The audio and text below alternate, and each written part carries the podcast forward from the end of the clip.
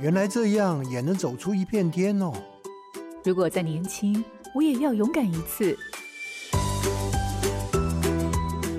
欢迎进入找寻天赋的道路，这里有故事，有方向，最重要的还有愿意陪伴、勇敢探索的你。我们一起让教育不一样。我是蓝伟莹。你知道这两年企业讨论最多的管理议题和人才需求是什么吗？答案是永续。台湾大学校长管中明强调，大学必须带领的学生与社会面向未来，其中一项就是永续。荧光焦点，迎向永续学习。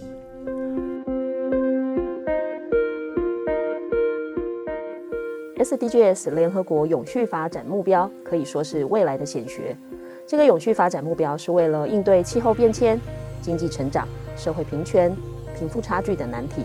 在二零一五年，联合国宣布了二零三零永续发展目标，内容包含消除贫穷、减缓气候变迁、优质教育等十七项目标，指引全球共同努力迈向永续。而针对学习领域的 SDGs，台湾也拟定了一套永续发展目标教育手册。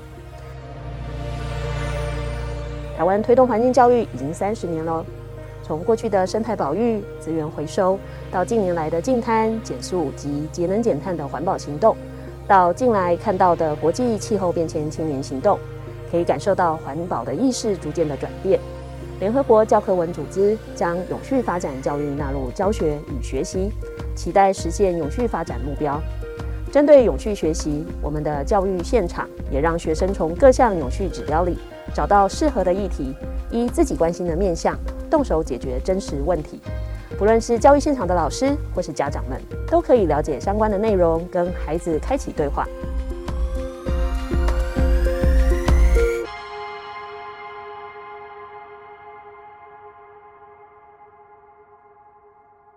各位好家庭联播网的听众朋友，大家好，欢迎收听《教育不一样》节目。本节目每周六上午八点在好家庭联播网、台中古典音乐台 FM 九七点七、台北 Bravo FM 九一点三联合播出。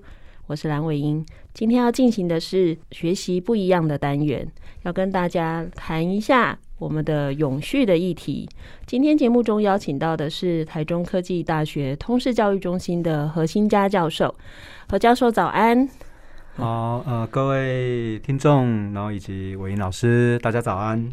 我跟何教授其实，在很久之前很偶然的 哦，有一个机会认识哈，后来才发现，我连他家里头的 跟他太太我都认识哈。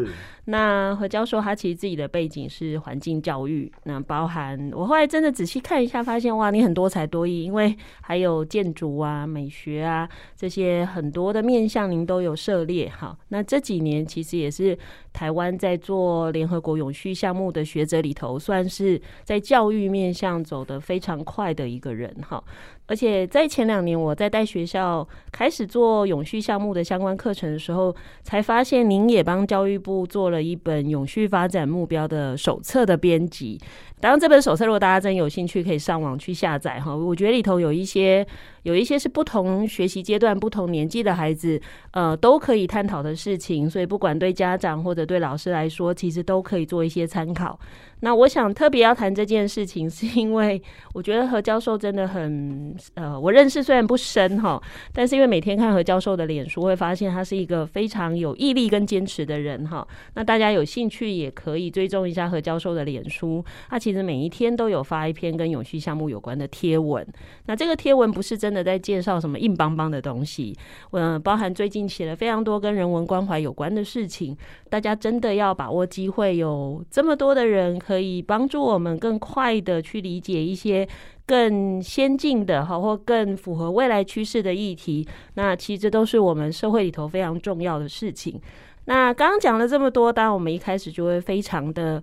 好奇哈，也很想要知道的是，到底什么是联合国的永续项目哈？我相信有很多人还是不清楚，所以想要先请教授帮助我们的听众朋友了解一下永续项目是什么。好，呃，谢谢伟英老师刚刚做了一个前言。呃，确实哈，联合国的永续项目，或者是说我们更可以精精确的讲，它叫做联合国的永续发展的目标这件事情，很多人都在问，那到底什么叫做永续发展目标，或者是它的缩写？你可能会听到有很多人在谈它的缩写，呃，SDGs，或者是你把它连起来讲，叫做 SDGs。呃，永续发展这件事情，有些人会觉得离我们很遥远，但是它就是人类自己的事情。我通常都会跟大家说。永续发展它不是偶然出现的，它是在人类发展的过程里面遇到不同的课题，经过了反思之后，呃，发展出来的一种，它可能要走向未来的一种方向、趋势或者是一条路径。但是比较系统性的，其实应该大概近五十年。大概在一九七二年，呃，联合国开始关注这件事情，哎，很有趣哦。联合国它开始关注的时候，开始关注人跟环境的关系，开始开了非常多的会。但是今天没有要跟大家讲联合国开了多少会，但是重点有一个，在一九八七年的时候，当时那个会议啊，有一个非常重要的文件，它的文件的中文标题叫做《我们共同的未来》。在这个我们共同的未来里面，它开始定调了什么叫做永续。所以永续，如果大家要谈说它的定义是什么，它其实很短，就两句话。什么叫做永续？就是一个满足我们当代的需求，但是不危害下一代它的需求的一种发展方式，就叫做永续。哇！但是当联合国一九八七年提出了这个概念之后，大家还是觉得很抽象啊。那到底什么叫做永续？联合国又过了十三年之后，在两千年的时候，他做了一个决定，联合国。想要跟大家一起共同去努力，为整个地球或人类的永续去做往前迈进。两千年，联合国就定了一个方向，就是我们未来每十五年，嗯，我们每十五年定一些目标，要一起努力改变这个世界的目标。所以两千年的时候，大家还记得两千年？如果呃，大家如果还两千年就是一个千禧年，所以 它有一个千禧年的目标有八个。过了十五年之后，那到二零一五，联合国又提了十五年的往下的十五年的目标。但是更有趣的一件事情，在这个过程里面，呃，教育联合国一直都在强调。所以后来在二零一五年的时候，联合国提出了下一个十五年的目标的时候，联合国就把永续发展这个概念拿回来，当做最核心的概念。所以我们常听到的。永续发展目标，或者是我们啊、呃、去谈的那个缩写 SDGs，它大致上呢，如果要用很短的时间谈，它大概它的脉络是这样子。嗯，对，其实我我之前跟一些老师做过课程啊，我们有一次是做英文的课，就那时候的主题也很好，我们就刻意刚好挑到永续这个词，后来发现这个词啊，快速在网络出现，而且被搜寻。次数最高是两千年，所以其实像您刚刚讲，一九八七年就已经有了，结果就迟一直到两千年开始网络才出现，然后你看，甚至到二零一五年，台湾的现场可能才开始有，那教育现场就更慢了。其实我觉得大概就是这两年的事情。所以您可不可以再进一步跟我们稍微谈一下，就是永续项目到底在政府或企业，我就简单举几个例子，是比如说到底做什么样的事情？叫做永续发展的目标呢？哦，全球哈，当 SDGs 这个永续发展目标出来之后啊，它其实有有有一个很很核心的关键，人类在面对永续的时候，其实是一种自我的觉察，觉察到我们自己，因为大家再想一下。呃，在我们这个世界上面，呃，这十七个目标发生的这很多的事情，其实大多都是可能人类自己造成的，或者是人类要面对的一个重要的课题。所以，呃，包含政府、包含企业，当看到这些目标的时候，也都在问：那到底我们可以做什么？那在整个全球在谈永续的实践的时候，它有三个层次啦。当然，第一个会落在国家的层次，很多的国家它会用呃这十七个目标来做国家治理。所以他会透过这十七个目标来做自己国家的检视，然后去思考我的国家在往前走的时候可以怎么做。那台湾自己也参与了这一件事情，虽然台湾不是联合国的会员国，但是我们的政府其实也非常积极的在思考要怎么样往前走。第二个层次，它会落在地方政府。呃，如果各位听众有兴趣哈，你可以搜寻一个关键字，它叫做 VLR。VLR 这个关键字哦，你只要一 T 进去之后，一搜寻之后。你就会看到，在全台湾有非常多的地方政府，他也用这些目标在做自我的检视，所以这联动的会影响到企业啊。企业它关注永续，呃，因为台湾有大多的企业也属于是国际的企业。那在台湾的企业，呃，在关注永续这一件课题上面，最主要的还是在于啊，它必须跟国际整个有一个很大的一个接轨。所以，包含最近最近啊，我们在谈的近邻碳排，或者是欧盟啊，他在谈的啊边境碳税，呃，这件事情它都跟永续啊，包含了目标的十三气候行动等等，它它都是一个很直接的一个连接。所以，呃，企业它在这一块，它其实会思考到的是，它必须跟整个国际的趋势是接轨的。那最后，我再分享一个事情是，过去企业啊，可能。比较会去着重的是企业社会责任 CSR 这个部分。目前很多企业的 CSR 也逐步的把 SDGs 的这些要实践的面向融入啊、呃，在不同企业里面，他要去做的一些社会责任。嗯，所以听起来其实政府动起来，对吧？然后企业一方面也需要，也不是说为了取得认同啦。其实说真的，如果一个企业要长久。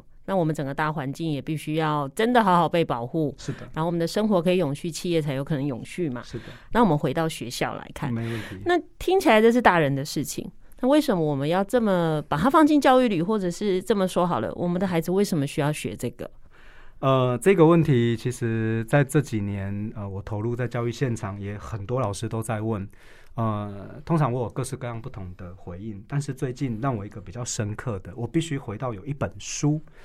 呃，大家刚刚还记得，呃，一九七二年联合国开始关注了这件事情，但是呃，我想听众可能会很好奇，联合国到底什么样子的契机会关注这件事情？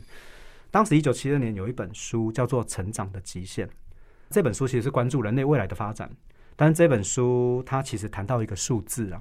他说：“人类的成长是一种指数的成长，它会到达一个高点，到了这个高点之后，人类会开始走下坡。呃，书里面他其实谈了这个高点，这个高点他有谈到是在两千一百年。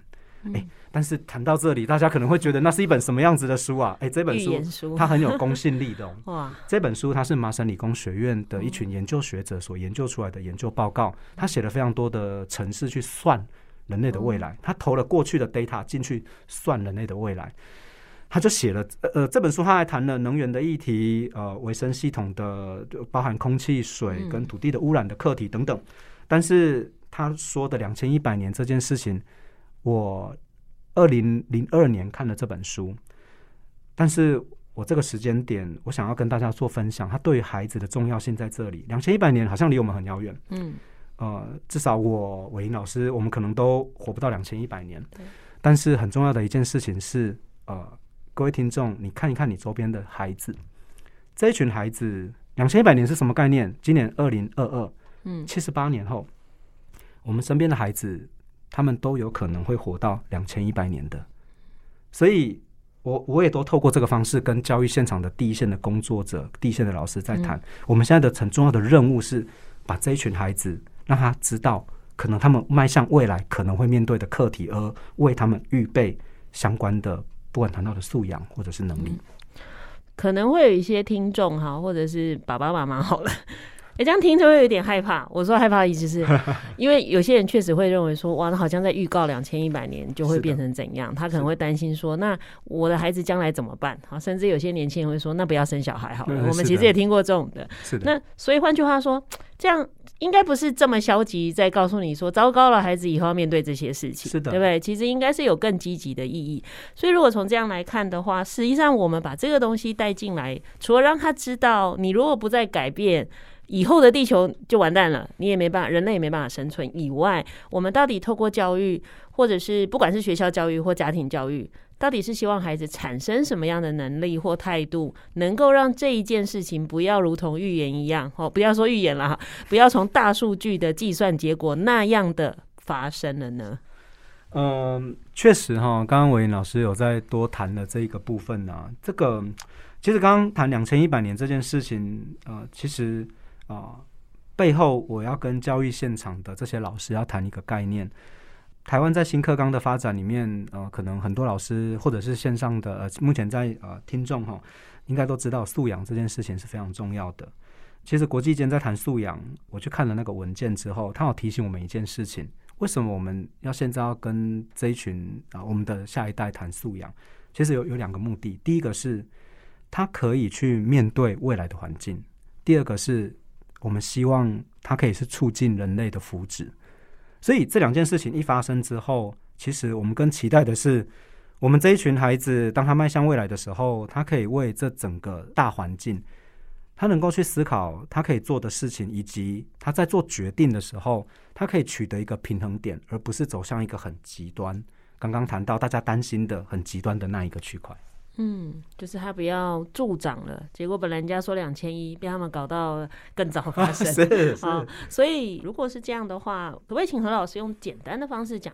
像你现在接触这么多学校，你会怎么直接告诉他们，老师在平常的课程或教学或学习活动安排上，能够怎么做，就能够让孩子开始可以理解这些事或拥有这些能力呢？好，通常我会跟老师说，哈，嗯，因为目前我们的教学。大多还是在课室内，当然，某些老师已经开始意识到要带到课室外。那如果要保持我们的孩子他这样子的发展的过程里面，我觉得很重要的一件事情是我们必须时时刻刻跟孩子讲这个真实世界的样貌是什么，然后把他带到真实世界去，包含我们的教学，包含我们要带他看见真实世界的可能美丽，可能真实世界也有面对的课题。我们可以为真实世界做什么事情？所以，真实世界带入课堂的教学，或者是老师把孩子带进真实世界里面，其实是在面对永续这样子的一个大的课题的时候是非常关键的。嗯，何老师讲这个我很有感哈。其实我自己在学校现场教书这么久，我也遇过那种学生，就是原来只关心自己的升学。是的，因为我自己在高中之前教书，那等他真的看到真实世界的时候，其实会有一个还蛮神奇的转变，是他突然在想。我好像有些事可以做。是。那有些家长或者是老师们会误解说，如果我们一直让孩子做这些事，会不会不好好读书？那我也是会告诉他们说，你就会发现，原来你孩子终于知道为什么他要读书。没错。因为他有好想要帮助的人，或者他有好想要改变的世界。我觉得这个其实是呃，在我们过去的经验里头想象不到的。原来看见真实世界，反而会去促进孩子找到自己的未来方向。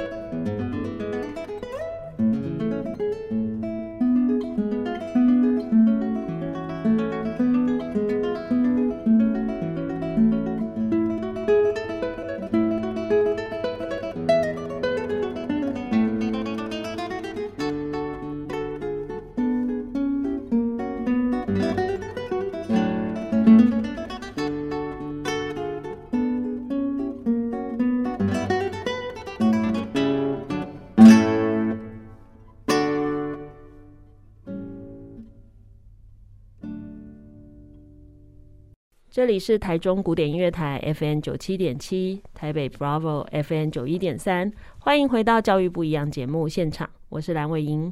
今天进行的单元是学习不一样，我们邀请到的是台中科技大学通识中心的核心家教授，一起来跟我们聊聊影响永续的学习。那刚刚我们在前一段的节目里头，大概很简单的谈了国家、地方政府或者是学校教育为什么要做这件事情。那我想很多听众可能不一定是学校老师，不一定是企业主好了，但我们很可能就是父母或者是每天生活在这个地球上的人。所以我们来谈比较离我们贴近一点的事情哈。所以想请何教授可以跟大家说说看，如果今天是父母好了，好，或者是你不是父母，你身边也有其他的孩子好了，或你自己过日子好了，到底我们们在生活中怎么样能够去带着我们的孩子来了解或实践您刚刚说的这些事情呢？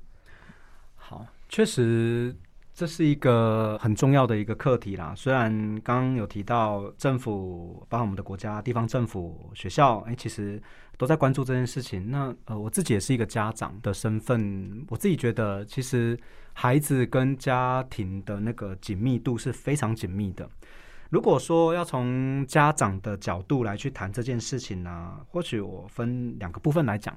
第一个部分，呃，它其实是呃，在家庭里面哈，其实不管孩子的成长过程，呃，我觉得大家呃去阅读，其实是蛮重要的。就是你可能会跟孩子看看绘本啊，跟孩子一起共读一些书啦、或者是你也会读书，孩子也会读书。但是最近我发现了一件有趣的事情，呃，联合国它其实也希望透过阅读来去传递永续的概念。诶，但是联合国的书籍大多六个官方语言，那呃就没有繁体中文。嗯，那去年年底的时候，天下杂志教育基金会在推动那个希望阅读，也非常长久的一个时间，他们也。选了永续发展的书籍，所以如果听众们有兴趣，你可以搜寻关键字哦。那个关键字叫做“儿童永续书坊”，里面大概有八十几本书，每一个目标它各有大概六到八本书，书籍的长度长短不一，您可以挑。您跟孩子可以一起挑有兴趣的书，你们一起来共读，可以让孩子跟你一起了解，诶，到底这些目标里面，呃，在呃，不管在台湾或在国际有发生什么样子的事情。哦，我觉得那是一个非常，我跟我的孩子也会一起阅读这些书籍。那第二个，我想从食衣住行娱乐来跟大家谈一谈哈，因为我们的日常生活里面就离不开食衣住行娱乐。或许第一个，我们可以先从食物进来谈啊。其实，在永续发展目标里面，他非常关心粮食的课题，例如在目标二，他谈消除饥饿。诶，其实食物这件事情呢、我们在日常生活里面，我们可以跟孩子谈，因为。呃，不管我们在吃东西的时候，到底我们的食材，我们的到底能不能够把吃食物把它吃完，其实也是很重要的。如果食物一直浪费，其实那个消除饥饿这件事情，其实就很难去处理。所以那是一个日常生活里面，你跟孩子都会一起互动，然后一起去讨论这件事情。哦，穿衣服也是哦。嗯，呃，我在想，大家是不是可以打开你们的衣柜，看看，哎，孩子的衣服，你的衣服，哎，那我们再想想看，你你可以跟孩子一起讨论一下，哎，我们一件衣服到底。他他来到你的对，穿了几次，或 你的衣服到底怎么来到你的身边？那你就会发现，天哪！一件衣服它要消耗的是非常多的能资源，甚至是它旅行了很长才来到了你的身边。但是我们又好像一直都觉得不够，所以或许穿着这个部分，你也可以跟孩子进入去做讨论。哇，那住的部分也很有趣哦。大家可以因为现在的极端气候，所以大家可能呃不乏会需要有空调等等来去做调试。或许是我们也可以思考一下，在居住的环境里面，我们可不可以用一个最自然的方式、通风的方式来去调节我们的室内环境，来去降低能耗。那交通的方式就更有趣了，大家可能都是用交通工具，那我们或许也可以跟孩子去思考，是不是透过运用更多的大众运输工具来减少单独的交通工具的一个运输，这样子。嗯。好，那刚刚教育的部分就提到了，你可以跟孩子一起共读。好，那娱乐的部分很重要哦，大家一定都会娱乐。我们去到户外的时候，呃，我倒觉得有机会多带孩子亲近大自然，那是一个重要的事情，尤其孩子在大自然里面。你会发现，孩子呃，对于自然界里面的，我们要唤起他对大自然的一些兴趣，呃，应该说对于大自然的一些好奇心呐，它是一个重要的事情。所以，以上的这些方法也都是我自己会带孩子嗯一起去，不管跟他互动，或者是带他做实践的。嗯，好，那因为何老师你刚好讲到，诶，你自己有带着孩子做呃类似的讨论，因为我猜想。也许真的很多人很想带着自己的孩子讨论，又不知道从哪里开始，因为一讲话就很严肃，是的，小孩子就不想听嘛。因为我觉得现在的孩子还蛮有自主性的，不喜欢的事、没感兴趣的事，他就不理你。好，那就好比讲一个最简单的，吹冷气这件事就好了。啊，其实我们也在推什么班班有冷气，类似这种。好，那我就说，很多父母宁可不要让孩子吵，我就把冷气开了，反正你想吹就吹，你不要吵我就好了。可是我们都很清楚，就是每也会常骗孩跟孩子啊，不是骗孩子，就跟孩子说，你看你吹冷气，北极熊就会怎样怎样哈。其实这种也有。那当着面对到说，哎，孩子因为他没办法理解，他可能会有一些吵闹，他有一些生理需求。可是我们又想借这个事情呢发生的时候跟孩子谈。那也许你也有这样经验，或也许没有。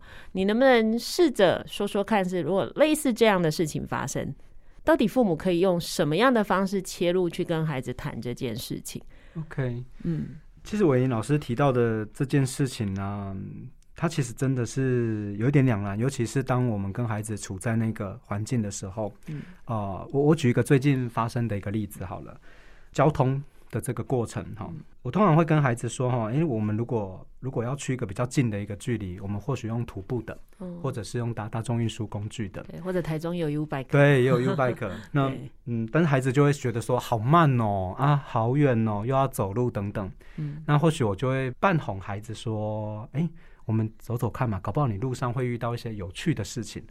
所以当我把他用这个方式引导走上这一条路的时候，哎，带上公车，他就会觉得很好奇哦，原来台中的 BRT，嗯，哇，它是这么长，然后路上他会看到各式各样不同的，那他会有不同的外界的事物去引起他的好奇。嗯，那当然我们会有一个终点，那我们就是慢慢的走向那一个我们要去的，例如科博馆，或者是呃秦美绿园道，我们就会去再带他用不同的往前去吸引他往这个方向去。所以，呃，我就是透过这样子的方式去跟孩子去做引导。当然，我们我也会跟孩子说，哈，在这个过程里面，大家走回去之后总觉得好累哦。但是我会问孩子，哎，这一趟你有看见了什么？其实他们可以分享出的东西很多，比我从 A 地把它载到 B 地，对，他就是直接到了那个终点，就是我们要去的那个目的地。我觉得他们看见的更多了。嗯。何老师用的方法跟我蛮像的，我也是一个很喜欢就是跟孩子散步的人。你你会发现我们现在大家都很忙，所以我们其实回到家，我们就需要用很快速的方式达到我们的目的。是的。那等我们回到家以后，每一个人都要做自己的事情，所以其实我喜欢跟孩子散步的时候，也是希望，诶，那个过程里头好不容易大家可以好好说话，对，所以其实就像你的你做的方法，就是半哄骗，赶快一直跟他说，你有没有看到那个？你有没有做到这个？就是你用别的东西吸引他，让他愿意一直往前走。没错，诶，没想到就到了，而且到了我还会问他说。哎、欸，好快哦！你有没有觉得？而且我们刚刚看了什么，他就觉得，哎、欸，走路这一次的经验让他觉得很棒，是一个好的经验。哎、欸，这是所以下次他会愿意。对，所以其实确实就是，与其说我是要永续哈，所以反过来，其实我们在做的事情也是一种家庭生活的经营，也就是说，我们认真在过生活。是的。那所以从刚刚这样讨论，我突然在想，另外一面就是。现在的人其实还蛮喜欢快速的处理很多事情。是的，那快速处理很多事情，它跟永续的概念是不是刚好是一个拉扯？就是比如像您刚刚讲的，我可以用很快速的方式就可以到达我的目标。可是我之所以这么快速，是因为我耗掉一些能量。好，那我们这样的生活形态，会不会其实刚好就跟永续的生活形态，它是一个背道而驰呢？嗯，伟英老师问到这个问题，其实让我回想起我在回顾永续的这个过程。呃，因回回到来说，现在在整个社会的氛围里面呢，其实呃，我们不离几个刚刚讲的快速便利，其实都是我们的在整个社会氛围里面啊，不断的大家会觉得哦，我很快速很便利这样子。那曾经也有人问我说啊，这个他觉得也不好。想要做改变，嗯，但是其实我反问了那一位老师一个问题，呃，他真的有那么不好吗？嗯，啊，那个老师吓了一跳，说：“哎，你不是觉得这不好才跟我们分享？”我说：“快速跟便利也带领着人类在进步，但是现在永续的这个价值观一进来之后，我们在快速跟便利之间会产生一个平衡出现。”我觉得现在我们缺的是这个平衡。嗯，刚刚我们提到的，我我我们也不是纯粹用走路的嘛，我我会搭公车啊，我也会搭大众运输工具，甚至是我会用各式各样不同的方式。我并不是回到最原始的方式，而是我们要取得一个平衡。我觉得平衡这个概念，呃，是当代的人类需要去做思考。有人曾经问我说：“哎，你谈永续是不是要回去过原始人的生活？”我说。回不去的，我们回不去的，嗯、我们完全回不去。只是我们必须要取得一个平衡点，这样子。嗯，那接续的何老师讲这个，我觉得也就谈到永续这件事最核心的价值的问题哈。因为其实确实有些人会误以为在追求永续，好像是一个极端的环境保育的意识。可是其实他可能没有回到最源头去看，之所以推动永续，是为了让人类也可以永续。对，因为人类的永续当然是我们做这么多努力最终的目的嘛。只是在这个过程里头，让我们更清楚一件事情：整个地球上的所有生物或者是物质环境，其实它是一体的。所以，如果从这样，我们来谈一个比较内在的部分好了，因为也就是顺着这阵子何教授脸书在写的，就是永续推到最后。到底给父母一个更关键的，好了，因为我们也很担心有些老师或父母最后给孩子的都是知识性的，嗯，因为知识性的东西永远都讲不完。因为永续如果真的要讲细节，太多知识性的东西，太多细节要遵守，可是它不是一个要遵守的法律或法条。是，如果我们回到态度的这件事，或者是所谓关怀的这件事，那到底永续最终极他要追求的价值或态度是什么？嗯，伟莹老师问的这个真的是一个大灾问。其实这个问题对我来讲，我也不断在探究中了。那我就用我可能过去这一段时间的一个探究来跟呃听众做一个分享了。永续这一件事情，我我倒觉得有几个很关键的一个价值。呃，第一个是我我们在看待永续这样子的一个发展的时候。我们到底跟真实世界的那个连接是不是存在的？呃，我想听众们应该也都知道，最近元宇宙、虚拟世界这件事情不断的在发生。其实我内心有一个声音一直不断的跑出来，就是刚刚我们提到两千一百年嘛，孩子可能都会活到两千一百年。我自己在观察，当孩子真的能够活到两千一百年的那个时代的时候，他一定是几个平行世界在切换。那真实世界对孩子的意义到底在哪里？这是我内心的一个非常深层的一个声音呢、那所以我觉得永续它一个很核心、最核心的一个关键是，我们跟真实世界的那一条线，透过我们不断的去跟孩子，不管谈永续哦，不管刚刚啊伟老师提到的，我们可能会给一点知识，会带他去做实践。那会给他一些不同的态度。刚刚其实态度谈了很多，像平衡啦，像啊、刚刚提到的，到底那是不是满足啊等等。但是我觉得很大的关键是，孩子跟真实世界的那一条线是很坚韧的，他不会因为可能虚拟世界的出现之后，他觉得我不需要真实世界了。那当孩子有这样子觉得我不需要真实世界的时候，那可能就是那个人类的制高点了。嗯。对所以，怎么让孩子回应到，即便科技在进步、在发展，你还是必须要去会体会好，或者是去体验到真实世界的一切。是的，那当然也要更清楚的去认识到。嗯、呃，你刚刚说的平衡，好，甚至我们讲的怎么样让所有的事情都可以走向一个共好的情况哈。那个共好绝对不是克刚的口号嘛。是是。所以呃，克刚里头只是提出一件事情，就是共好这个意向，但它其实确实适用在目前这么多的变化或这么多的不同的想法或这么多要思考的事情的这个有点混乱的世界里哈。我觉得共好这件事真的是蛮重要的。是的。那今天何老师谈了这么多，我想最后。是不是请何老师可以告诉我们？那如果这整个社会哈，包含要不要说推动永续这件事哈，那或者是要实践永续这件事情好了，那每一个社会里头的，不管企业主，不管是所有的人哈，不一定是父母或老师，所有的人其实都是孩子在生活里头会看到的人嘛。是的。那整个社会到底要怎么样去支持我们的孩子？好，支持孩子能够去接触或感受或学习永续这样的事情。那如果我们真的希望我们的社会成为一个鼓励孩子做这样的认识跟学习跟发展的一个媒介的话，那你会怎么告诉大家，我们可以怎么样来成为这个支持的力量呢？我觉得回到永续的那个定义的第一句话，大家还记不记得我刚刚有提到永续发展的定义的第一句话是满足当代的需求。我我一直觉得，我们这个时代一直处在一个不满足的状态。嗯、呃，当我们一直处在这种不满足的状态，或者是呃，在这个发展的过程里面，因为永续发展，其实大家有关注到吗？各位听众有关永续发展，人类其实是要发展的。在、嗯、发展的过程里面，呃，我们是不是试图着呃去思考到地呃整个资源有限？那其实呃，我我们这个世代承载了上个世代留给我们的资源。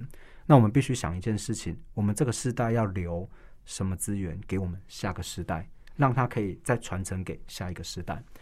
那通常有人会问说，到底有人会问我，人类到底会不会走向灭亡？呃，我最后想跟大家分享这个故事哈。呃，我看了一本哲学的书，那一本哲学的书里面，他谈了一件事情。他说，当人类没有觉醒的时候。那人类将会成为很有意识的，把自己这个群体带向灭亡。但是我自己觉得，看了之后，我觉得人类应该不会是这个样子。所以我我在想，我们大家如果共同觉醒、觉察，那在呃，不管是地方政府、国家、企业、家长，我们开始意识到这件事情的时候，那我想在我们所付诸的行为上面，那我想可能永续已经不重要了，而我们开始觉察之后，我们所做的行为其实就是迈向永续的这一条道路了。是。嗯、呃，我想就从最简单的空气污染就好了。我们自己不喜欢有这样的天空，不喜欢吸了这样的空气，我们就会更去想，那现在都这样，孩子的未来呢？好，所以如果我们要支持孩子做这样的学习，当然不是只告诉孩子，只希望他努力。我想更多的是作为大人，在你的生活上，你怎么去示范，让孩子从我们的身教就能够做这样的事情。是好。那其实今天的节目非常谢谢的何老师来参加。那今天的节目内容，感谢您的收听。接下来就请您继续锁定好家庭联播网台北 Bravo FM 九一点三，台中古典音乐台 FM 九七点七。另外也邀请您上 Podcast 搜寻订阅教育不一样。那最后再一次感谢台中科技大学的何欣嘉教授今天的受访。好，谢谢各位听众。那我是蓝伟莹，教育不一样，我们周六上午八点见。